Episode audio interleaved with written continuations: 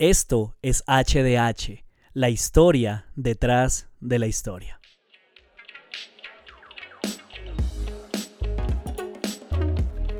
Señoras y señores, bienvenidos a un nuevo episodio, a una nueva clase, a un nuevo encuentro de nuestro podcast HDH, la historia detrás de la historia. Es un privilegio para mí estar aquí con todos ustedes una semana más comienza el ritmo nuevamente eh, de la vida después de vacaciones, se van sumando cosas. Les cuento que ya esta semana arranco nuevamente con un nuevo semestre de la maestría. Así que se agregan más compromisos, pero bueno, el compromiso más importante es estar acá con todos ustedes, eh, seguir dando todo lo mejor para este proyecto. Ya he estado reflexionando acerca de lo que se viene y de verdad que es bien interesante. Quiero agradecer, antes de decir cualquier otra cosa, agradecer esta semana fue muy especial porque... Eh, tuvimos un incremento bien, bien bonito, bien interesante con respecto a las reproducciones. Quiere decir que el mensaje está llegando a otras personas y eso me alegra. Creo que es lo que más me alegra mi objetivo no es otro, sino poder aportarles a cada uno de ustedes desde lo que yo he podido aprender. Quiero aportarles eh, algo que ustedes puedan masticar, que puedan digerir, que puedan llevarlos a una reflexión teológica y de fe realmente acerca de por qué creemos lo que creemos, ¿no? Eh, creo que más que nunca en nuestra generación, en nuestro tiempo, necesitamos una fe firme, una fe estable, una fe que esté anclada realmente a lo que es eh, inconmovible. Eh, el mundo se está moviendo muchísimo en muchos aspectos. Quizá con el paso del tiempo no mejore realmente, humanamente hablando, ¿no? y, necesitamos encontrar refugio, necesitamos encontrar esa sabiduría realmente que nos mantenga eh, en medio de las tormentas, en medio de las situaciones complejas. Así que eh, gracias, sigan pasando la voz, ustedes saben que eso es lo que hace la diferencia, más allá de cualquier otro reconocimiento que este contenido pueda llegar a más personas alrededor del mundo eh, es bien bonito. A mí me sorprende cada vez que veo las estadísticas de, saber a los lugares a los que estamos llegando, los comentarios que dejan a través de redes sociales, eh, a través de Instagram, arroba hdh.podcast, ahí nos pueden encontrar. Gracias, gracias de verdad. Eh, una persona a la vez hace que, que, que, que lo que estamos haciendo valga la pena, no importa no importan que sean miles. Claro que, la idea es llegar a, la mayor cantidad de personas, pero poco a poco lo estamos logrando y eso es un motivo de, alegría. También quiero recordarles que, ahí en, Instagram puede regalarnos un, following, puede seguirnos, eso también hace que sea viral. Si usted tiene la posibilidad de compartir alguna historia, alguna publicación, un podcast, eh, les agradezco, les agradezco porque, bueno, de eso se trata, ¿no? Entonces les estaba contando que esa es la razón de hecho por la cual el podcast está saliendo un día después, porque volvimos a la rutina, volvemos a, retomar todo y, hay que volver a reacomodar algunas cositas, pero el compromiso se mantiene. Semana tras semana vamos a tener este contenido, si así Dios lo permite, a menos que sea una, causa de, fuerza mayor, ¿no? Pero por el contrario, si no hay nada más, aquí vamos a estar fielmente. Entonces, pues haciendo eh, a un lado esos comentarios, darle las gracias a todos de verdad los que siguen uniéndose, a los que son fieles a este proyecto. Y quiero, pues entonces ya que pasemos al, tema que nos compete, quiero contarles que estamos terminando ya una serie sobre los libros de sabiduría. Y la última parte que nos va a quedar en todo nuestro estudio de eh, exégesis y hermenéutica bíblica eh, es Apocalipsis. Yo sé que también va a estar bien interesante, así que los animo a que se conecten, a que estén ahí pendientes para escuchar ya la próxima semana esos episodios. Y pues de ahí en adelante pegaremos un salto, saldremos de la hermenéutica y pasaremos a otra, a otra rama de la teología. Así que espero pues que ustedes también eh, estén eh, contentos porque hagamos esa, esa transición. Entonces pues cerremos, cerremos esta primera parte. bienvenidos a el episodio 32, Introducción a la Hermenéutica Bíblica, parte 19, o como lo hemos titulado, Stephen Furtick, Los Sabios y Bésame. Los sabios son los que buscan la sabiduría. Los necios piensan ya haberla encontrado. Napoleón I.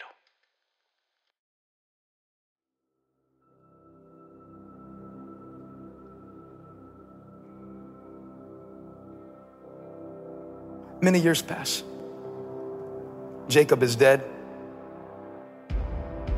The Israelites that came through his family, they're enslaved in Egypt, and God appears to a man named Moses. Exodus chapter 3 at the burning bush. And Moses asks God the same thing Jacob asked God. He said, Suppose I go to the Israelites and say to them, The God of your fathers has sent me to you, and they ask, What is his name? Then what shall I tell them? God said to Moses, I am who I am. This is what you were to say to the Israelites I am has sent me to you. Now, I preached that verse a lot, but I never preached the next one. And I'm going to leave you with it. Because the next thing God said to Moses is, Say to the Israelites, when they want to know who I am and what kind of God I am. Si yo tuviera que pensar en sabios que me rodean, personas con las que yo he tenido la oportunidad de compartir mi vida y que han aportado sabiduría a la misma, podría identificar varias, varias personas, familia, amigos, pero eh, honestamente muy pocos han tenido la influencia que ha tenido el pastor Steven Furtick, eh, Furtick sobre mi vida. Em, no sé si algunos de ustedes lo conozcan, tengan idea, noción de quién es él. Él pastorea una iglesia que yo admiro mucho y siempre me molestan por lo mismo.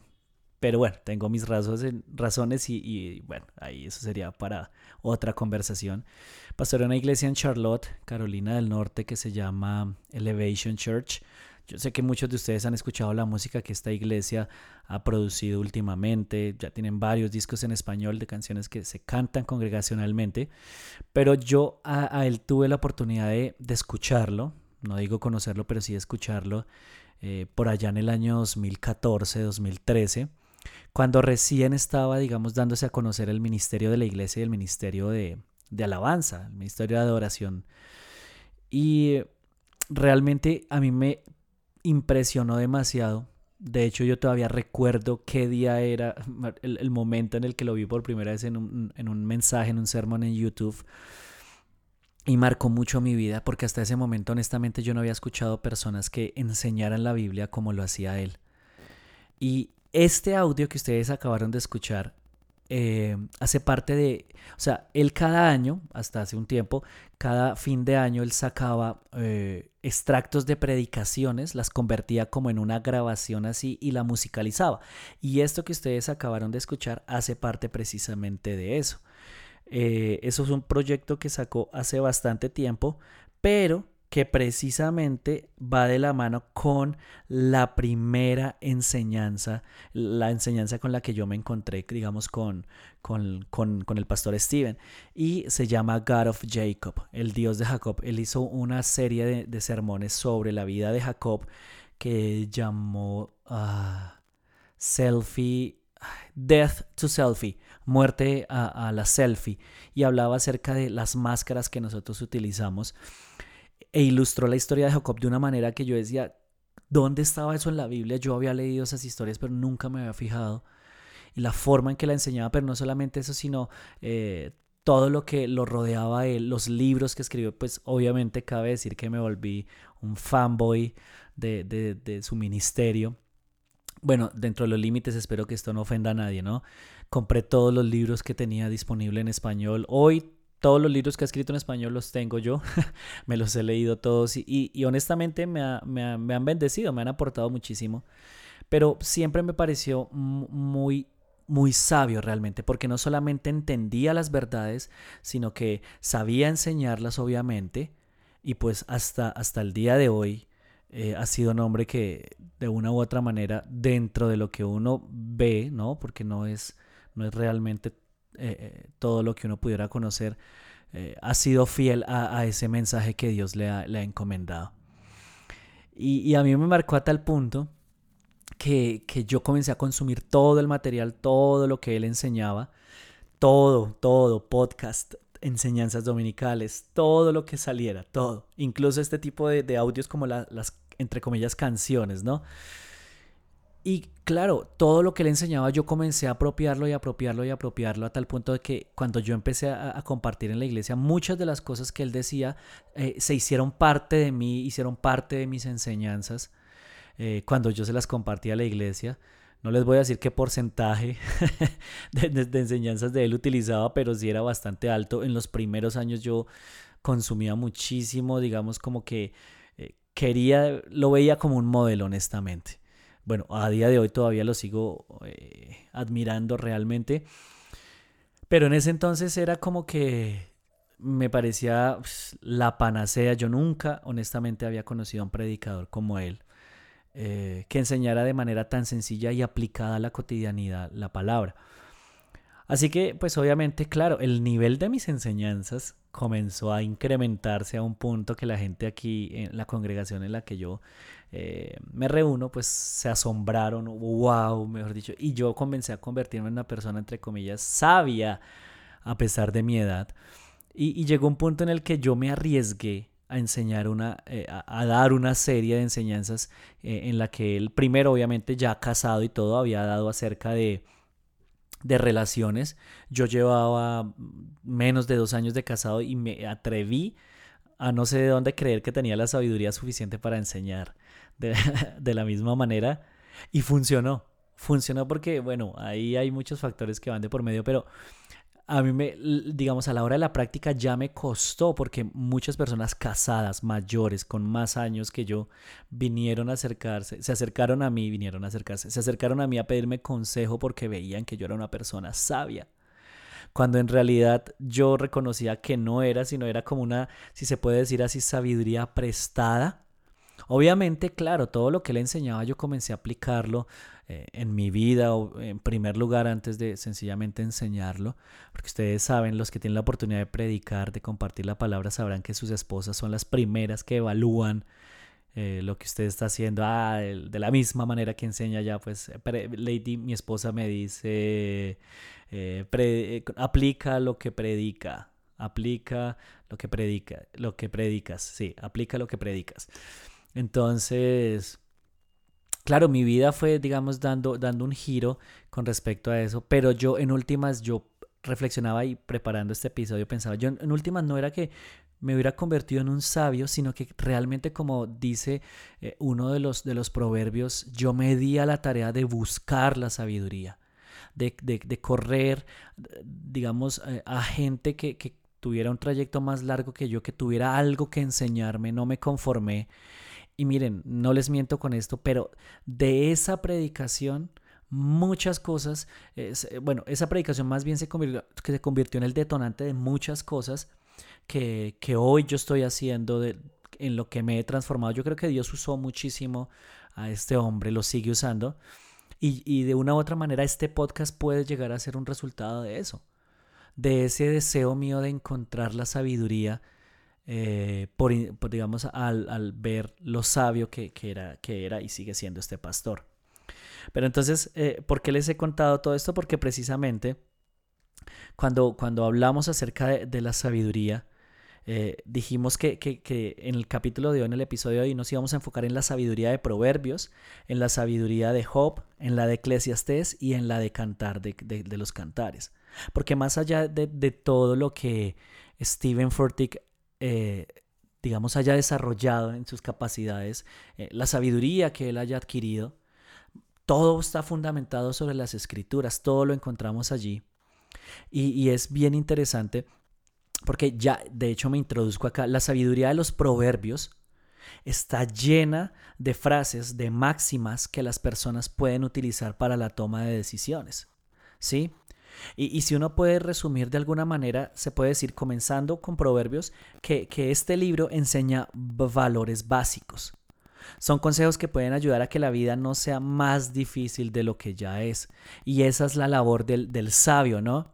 Simplificar lo que, se ve como complejo y ponerlo en términos prácticos para que nadie tenga excusa, digamos, a la hora de aplicarlos. Y en este libro vamos a ver precisamente eso, el contraste entre aquellos que deciden buscar la sabiduría y los insensatos, porque en varios pasajes la Biblia menciona que la sabiduría no es algo que humanamente se pueda conseguir, sino que es algo que proviene de Dios, es un regalo de Él, entonces hay que pedirla, hay que buscarla como si fuera un tesoro. Pero eh, en el caso de los proverbios, eh, es, importante que tengamos eh, presente lo siguiente. Nosotros podemos decir que un proverbio es una verdad expresada de forma breve, ¿sí? ¿Y por qué lo, lo hicieron de esa manera? Porque se buscaba que la gente pudiera memorizarlos. Así que, por ejemplo, hoy en día es muy común, eh, eh, la mayoría de predicadores utiliza la figura de, las frases tuiteables, frases que a la gente le queden, frases que puedan recordar, frases, frases que puedan postear en, redes sociales en medio de sus mensajes y pues que los lleven a reflexionar. Sin embargo, pues no fueron los primeros que lo hicieron, sino que pues miren desde dónde viene e, esta idea. Sin embargo, estos proverbios, eh, al igual que todo lo que hemos estudiado en, este compilado de, hermenéutica, no pueden leerse a la ligera porque pueden llegar a sufrir abusos. Y un ejemplo de esos lo encontramos en, aquí yo lo tengo, Proverbios 16:13.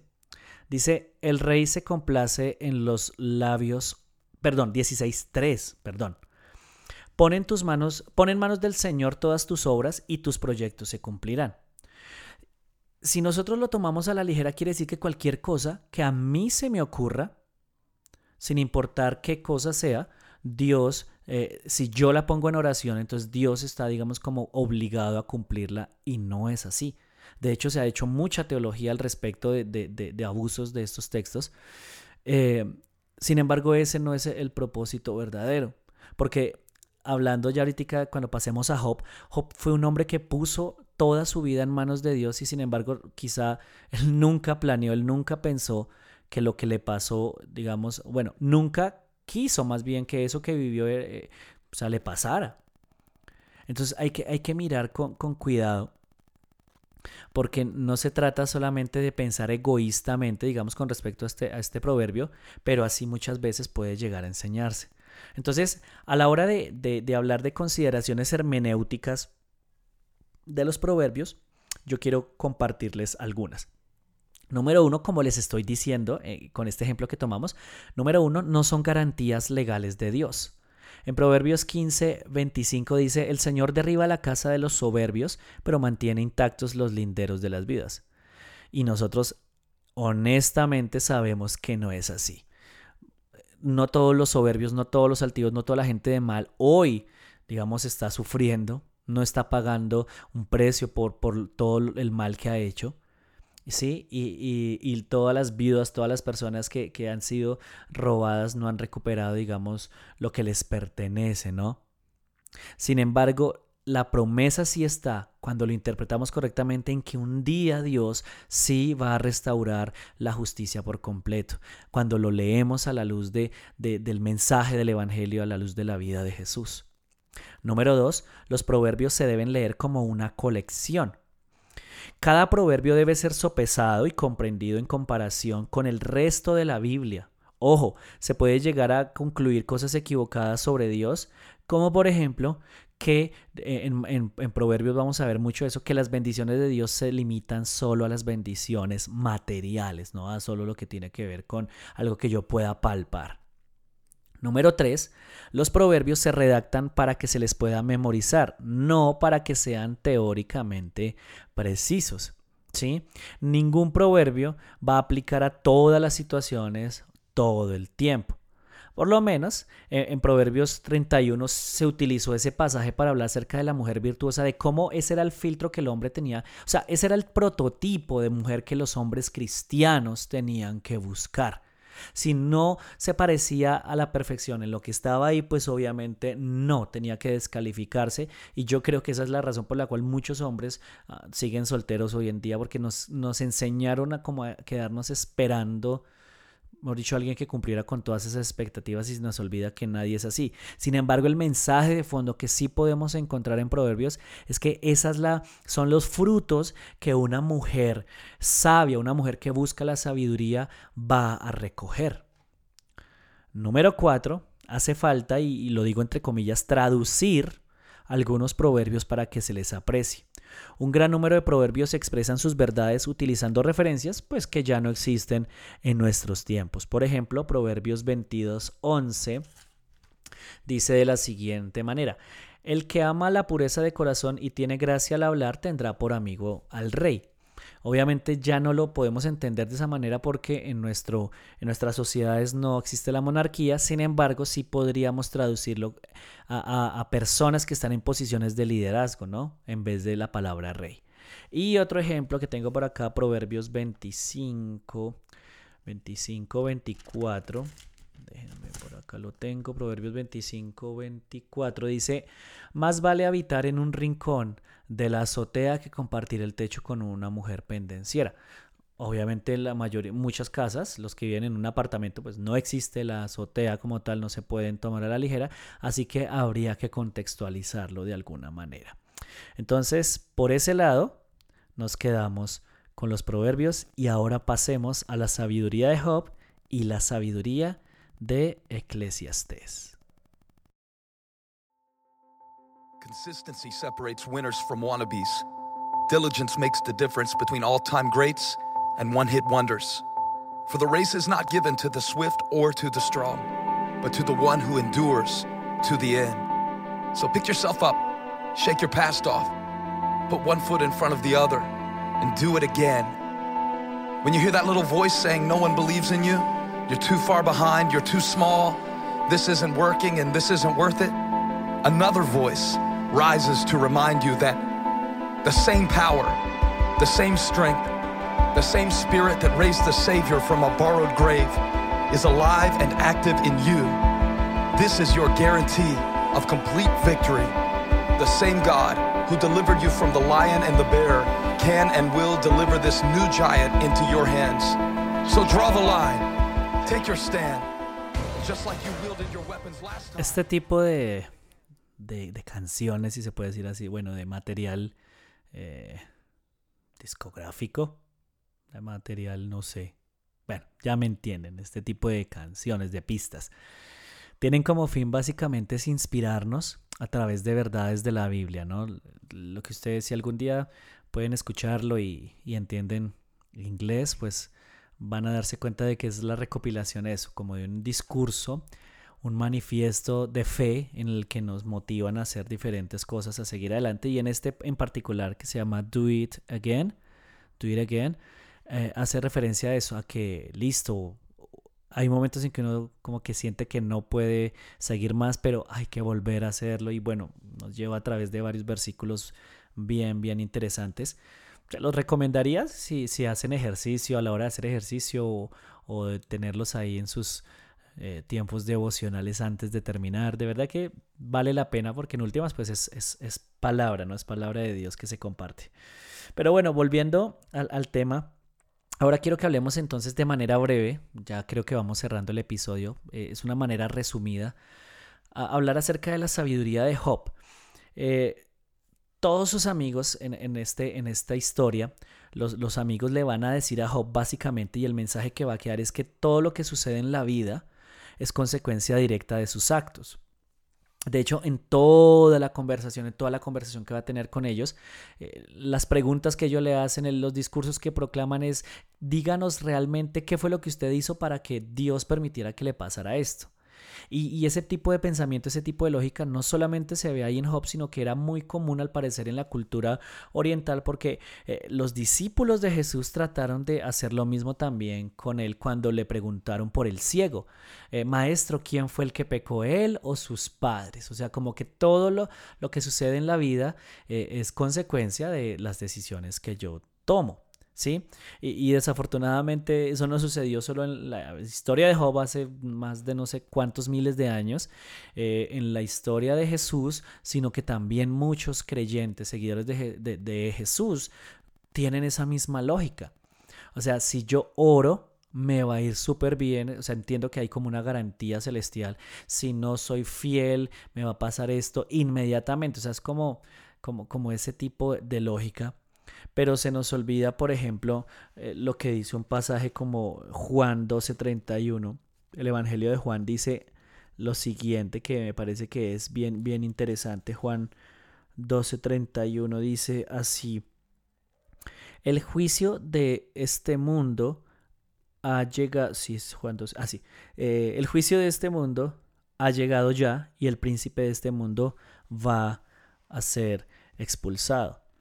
Quiere decir que, que, hay alguien que está en control, digamos, de, también que afecta el ritmo de la vida, que no es necesariamente Dios. Y, y entonces, volviendo a Job, Job termina evaluando su vida y se da cuenta de que, oiga, a todas estas, honestamente yo no hice nada que desatara ese juicio. Yo no busqué nada, yo no, no pequé, ¿sí? No, no, no me equivoqué, no le fallé a Dios. Y él termina argumentando pues que la vida es injusta y que el mundo no es como debería ser, mientras sus amigos se empecinan en tratar de encontrar el pecado que él cometió. Pero luego, en el capítulo 38, que es cuando Dios responde a todo el discurso de Job y de, estos, de, eh, de estos amigos, eh, todos sus argumentos se vienen al piso y él tiene que reconocer básicamente que los caminos de Dios están por encima de la comprensión humana.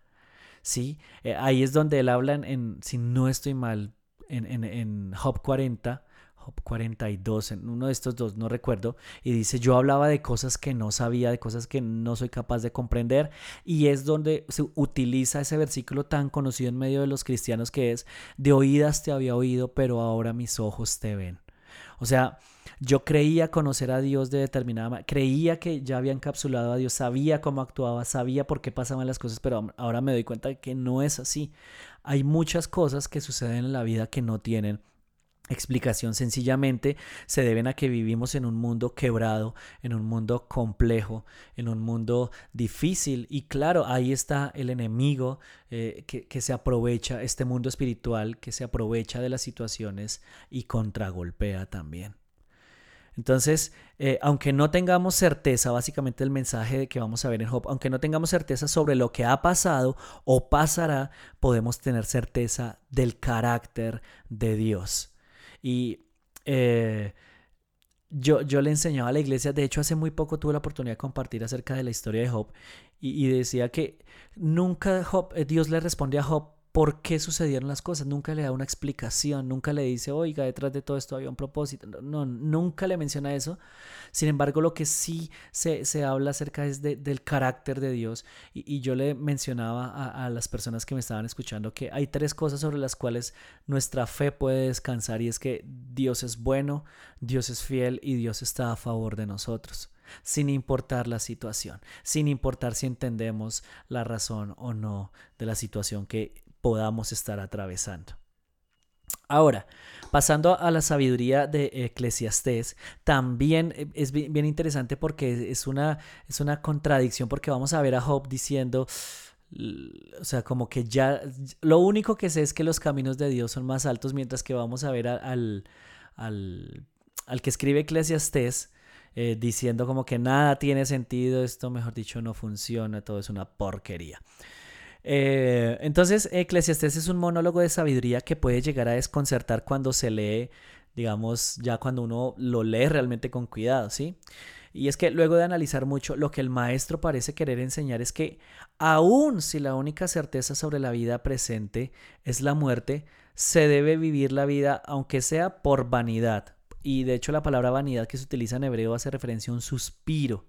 Sin importar que, que sea un suspiro, sin importar que sea como que no sea realmente la vida que debemos vivir o a lo que eh, Dios quiere que lleguemos, la tenemos que vivir como un regalo de Él, ¿sí? Y, y, la conclusión es que nunca se va a tratar de acumular, nunca se va a tratar de acumular ni seguidores, ni fama, ni riquezas, sino de aprender a caminar con Dios. Entonces, de pronto es una manera muy sencilla de, de, de, resumirles, pero creo que, que, que, de verdad condensa todo lo que ah, aplica a lo que es Eclesiastes. Y para que cerremos, creo que es la, la cereza del pastel, quiero que hablemos acerca de la sabiduría de cantar de los cantares.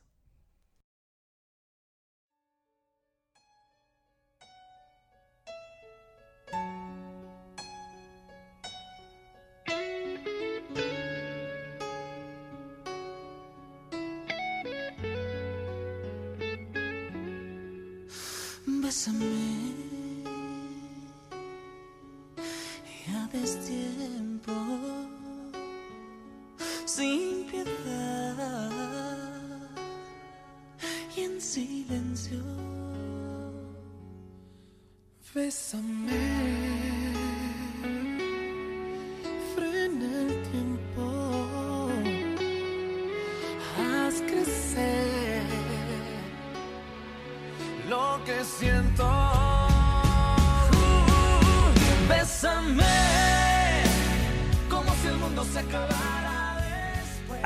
Canción, Sota. Y no lo digo porque le guste a usted, sino porque a mi esposa le gusta.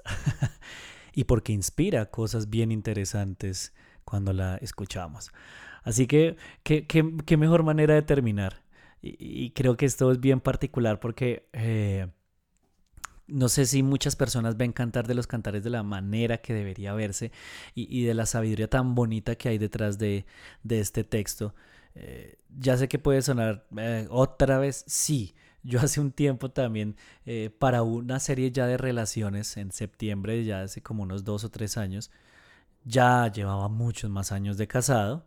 Tuve la oportunidad de enseñar porque me encontré con un, con un material de estudio precisamente sobre este, sobre este libro y yo dije, es perfecto por la forma en que, que lo enseñaban, de cómo eh, no solamente se, se, se, refería a lo que yo toda la vida había escuchado que se trataba de cantar de los cantares, sino una perspectiva fresca y no tanto fresca eh, como una nueva revelación, sino más bien para mí era una nueva revelación, una forma de, entender realmente lo que decía la Biblia. Y, quiero partir de esto. Cantar de los Cantares es una extensa canción de amor que se considera como sabiduría lírica. ¿Sí? Es una canción de amor que un hombre, que un man le dedica a su enamorada y, que narra básicamente todo lo que es la relación desde el cortejo, que ya no existe hoy en día como tal, luego pasan al noviazgo, luego el matrimonio, los conflictos, es como una historia que va encadenada cuando ya uno la lee, digamos, con, con la claridad de lo que se trata el libro, pero es bien interesante porque este libro está en la Biblia, ¿sí? Se le atribuyó en primer lugar, se le atribuye a Salomón, pues obviamente que él es el sinónimo de la sabiduría por excelencia, pero por otro lado, habla acerca de, y aquí es donde eh, se encuentra el tesoro de verdad de la sabiduría, habla acerca de la sabiduría necesaria para seleccionar pareja y vivir fieles, incluyendo el área sexual.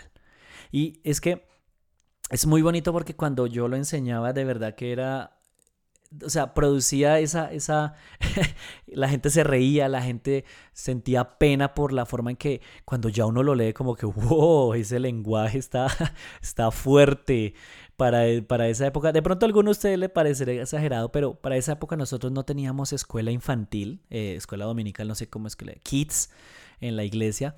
Entonces nos tocó abrir un espacio, tuvimos que abrir un espacio para que los menores de 12 años no estuvieran en las enseñanzas por precisamente eh, que poder tener la libertad de enseñar realmente como, como estaba ahí.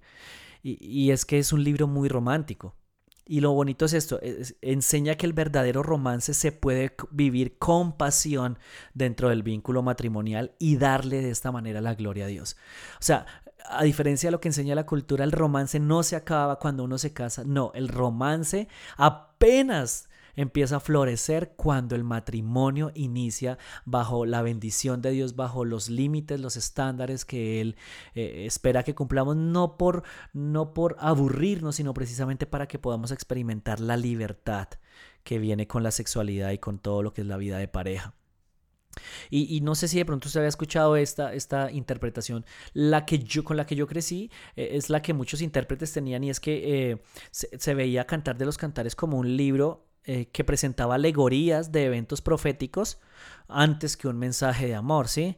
Y, y muchos ven allí reflejado a Cristo y su amor por la iglesia, pero hay detalles con los que uno dice, hey, esto no, se lo, no, no, encaja con un mensaje de Jesús hacia la iglesia, como por ejemplo Cantares 4 del 1 al 4. No lo voy a leer, obviamente, por tiempo, pero se lo dejo de tarea para que usted lo reflexione. Y, es bien, bien, bien interesante porque, eh, digamos, en el caso, honestamente, a manera de testimonio, testifico, hermano, que eh, a, nosotros como pareja nos ayudó, como matrimonio nos ayudó a, ver un, una, de una manera más fresca, nos ayudó a estructurar eh, a la hora de aconsejar, digamos, los pasos que hay que dar dentro de cada una de las etapas relacionales antes y después del matrimonio. Aportó de verdad mucha sabiduría, primero a nuestras vidas, pero también para que pudiéramos aconsejar a otros. Eh, y bueno, para cerrar entonces, cuando hablamos de consideraciones hermenéuticas con respecto a cantar de los cantares, es importante lo siguiente. Trate de apreciar, número uno, trate de apreciar el contexto ético global del libro. ¿Qué significa eso? Que el matrimonio entre un hombre y una mujer da continuidad. No, no acaba, sino que da continuidad y llega, lleva a consumar el amor a través pues, de las relaciones íntimas. O sea, Dios está a favor de la sexualidad activa, no solamente reproductiva, sino por placer, por deleite también. Y yo espero que alguien allá diga amén en casa. Número dos, esté consciente del género literario de cantares. Esta es una canción de amor cantada en ceremonias nupciales y que trata temas de pareja. Eh, número 3. Lea el libro como una sugerencia de decisiones piadosas antes que como estándares que todos deben seguir sí o sí. Hay muchas cosas que también tenemos que mirar culturalmente que no podemos traer obviamente a nuestro contexto, así que eh, debemos extraer los principios y pues eh, sencillamente dejar lo cultural de lado porque no todo va a aplicar. Y número cuatro, esté consciente de que el libro está fundamentado sobre valores muy diferentes a los de nuestra cultura moderna, lo que les acababa de decir. El egoísmo no funciona. Es el placer mutuo lo que prima por encima de todo. El romance no se acaba al casarse, sino que es el lugar donde realmente empieza. Entonces, hermanos, amigos, creyentes, no creyentes, estudiantes de este podcast, antes de irme, a encontrar con mi amada, con mi esposa, a celebrar este episodio, a ponerlo en práctica, a poner en práctica la sabiduría de Proverbios con esta canción de Bésame que están escuchando de fondo de Camila. Sí, señores, no la iba a conquistar con canciones de Marcos Witt, así que espero que no se enoje. Es una canción que eh, a nosotros nos ministra emocionalmente muchísimo. Quiero darle las gracias a todos ustedes por haber sido parte de un episodio más. Gracias por ser fieles a este proyecto. Eh, gracias por atender este mensaje. Ya saben que siempre estamos abiertos a cualquier reflexión, a cualquier inquietud, incluso a una discusión sana que pueda surgir de esto. Entonces les cuento que la próxima semana cerramos nuestro ciclo de hermenéutica por fin. Eh, hablando de Apocalipsis, ah, qué mejor forma de cerrar, interesante ese tema y más en los tiempos que estamos viviendo. Así que espero que usted se una, que pase la voz, que no se lo pierda por nada del mundo. Un abrazo a la distancia. Esto es HDH, el podcast para los estudiantes del seminario que no van realmente a un seminario, no porque no quieran, sino porque no pueden. Así que aquí estamos para servirles. Eh, y nada, HDH, la historia detrás de la historia. Nos vemos la próxima semana. Chao.